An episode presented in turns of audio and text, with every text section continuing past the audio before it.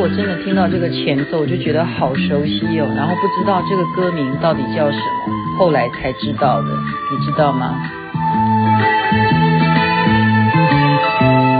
不要悲伤，不要流泪，抛开一切喝一杯。大家最喜欢的歌星邓丽君所演唱的《祝你顺风》哇，所以大家看到我刚刚对不对？朋友这样一唱，我才恍然大悟。对呀、这首歌曲，但是不知道歌名。祝你顺风。今天跟大家讨论的是什么？是我们的 EQ。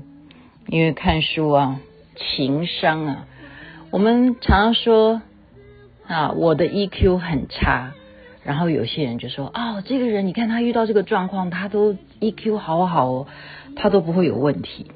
所以今天就要来借这本书啊，它是什么？销售就是要玩转情商，它的意思就是玩转我们的 EQ，玩啊，要要知道怎么玩。那有些人会说我的 EQ 很好啊，或者说我已经很会销售了。他其实讲说销售呢，不是只是好像我们真的今天要跟人家做什么生意，或者是啊我们要卖什么产品，我们要推销什么。其实他没有这么样的狭隘，然后他中间讲的，我必须要把它摆在前面，因为这是一个二十几年的一个非常有名的实验啊。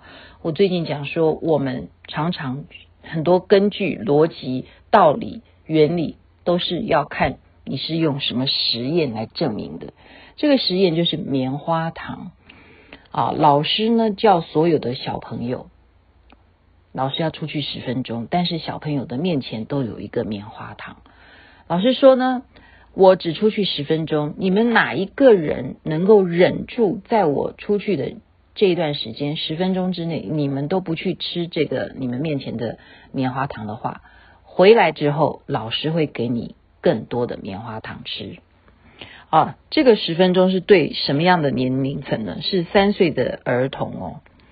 是对三岁的儿童而做这样的实验，结果怎么样呢？有一些孩子呢，他就是根本忍不住，他就是糖对他来讲就是一个最愉快的事情，三岁嘛就把它吃了。有些是去闻它，去摸一下；有些是舔一下啊；有一些是吃一半又把它放回去。那有些是真的没有吃。那这个实验不是说在当时就结束的实验。而是过了二十年之后，他是不断的追踪啊，就是当时有吃棉花糖，跟稍微碰触棉花糖，跟啊完全就是忍耐没有去碰它，等老师回来才再进行老师给的奖励给棉花糖的学生呢。二十年之后呢，它的比例上面，它的证明是什么？就是当时没有吃棉花糖的人，他在整个二十年来的学习能力啊。或者是未来他在工作环境上面的表现都是最好的，就说比较起来，比那些吃了棉花糖的小孩子，当时三岁的儿童而言，这些长大后的表现呢都是比较好的。所以这件事情就告诉我们说，啊、呃，我们的 EQ 其实是可以去教育，从小就要去培养。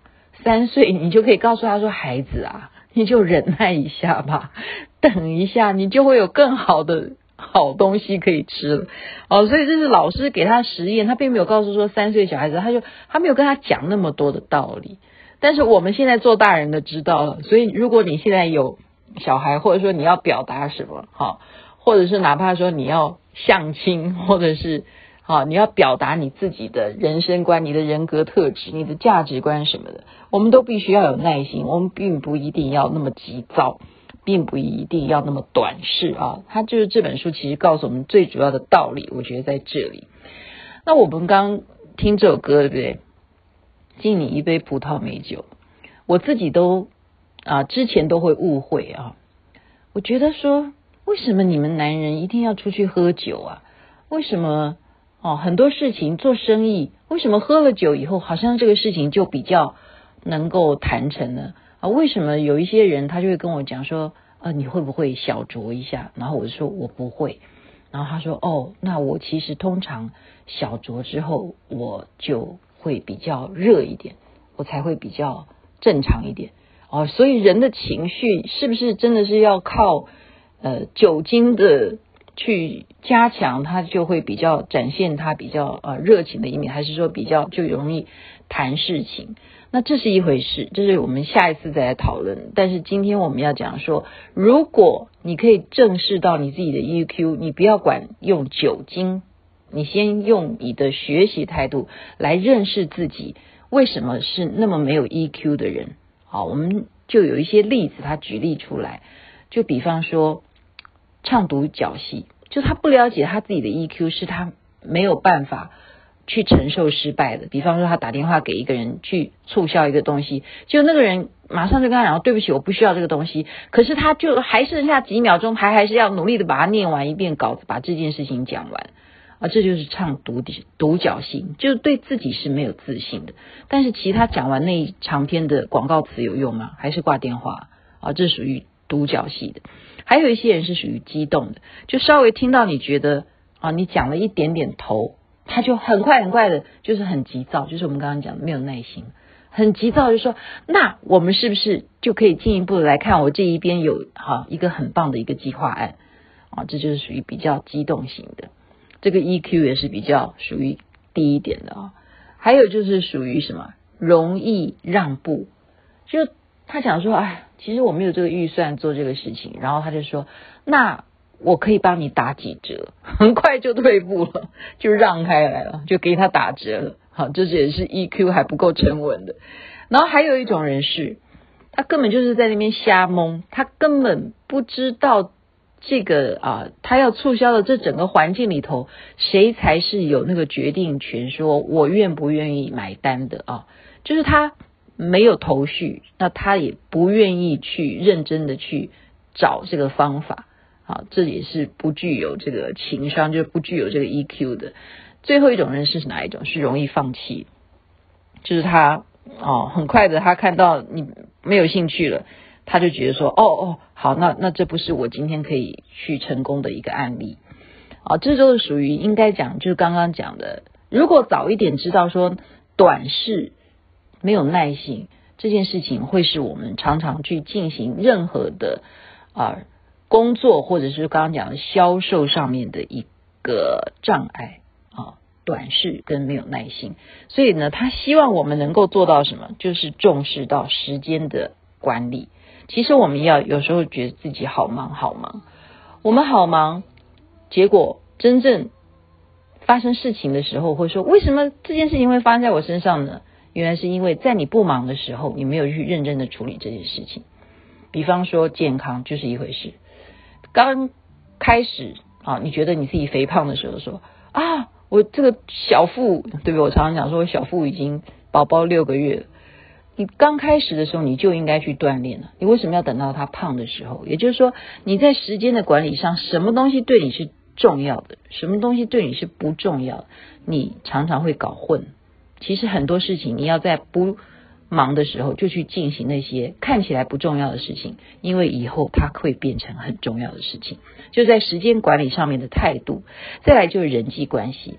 人际关系其实，我其实很抱歉啊，我的脸书我很久都没有好好的去经营的。如果大家是我脸书的朋友的话，都记得我以前啊是每一个人的留言呢，我都会认真的去回答大家，然后附上我应该附有的照片。为什么呢？因为我认识每一个我脸书的朋友，我觉得你们亲自看到我的本人回复，你们有感受到我重视你们，我有把你们当朋友。哦，可是为什么现在没有？真正请大家原谅，因为真的是太伤我的眼睛了，我的 老花眼啊，加上年纪到，真的每天看这些。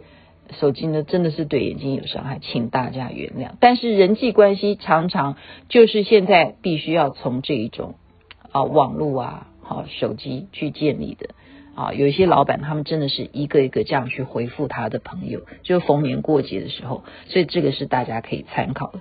还有人他们讲呢，是认识一个人呢，你三天就要发一个。短信给他了，就说哎，很高兴认识你，那天吃饭哈，就要就要跟他有互动哦。然后一周之内，你就要起码要跟他打个电话，因为简讯归一回事，真正讲到声音，听到人的啊那个语气啊，有那种真实的互动，打电话是很重要，一周之内，然后再来呢，两周之内要找对方办一件事情，就让对方觉得说，哎，你有认为我是可以帮忙你的人，哎，这件事情也蛮重要哎，所以这个提供给大家做一个参考，就是我们的 EQ，其实每一个人也许是好的，也许是不好的，但是我们现在都可以重新来学习，重新来认识有方法的，就是刚刚讲的时间上面的管理。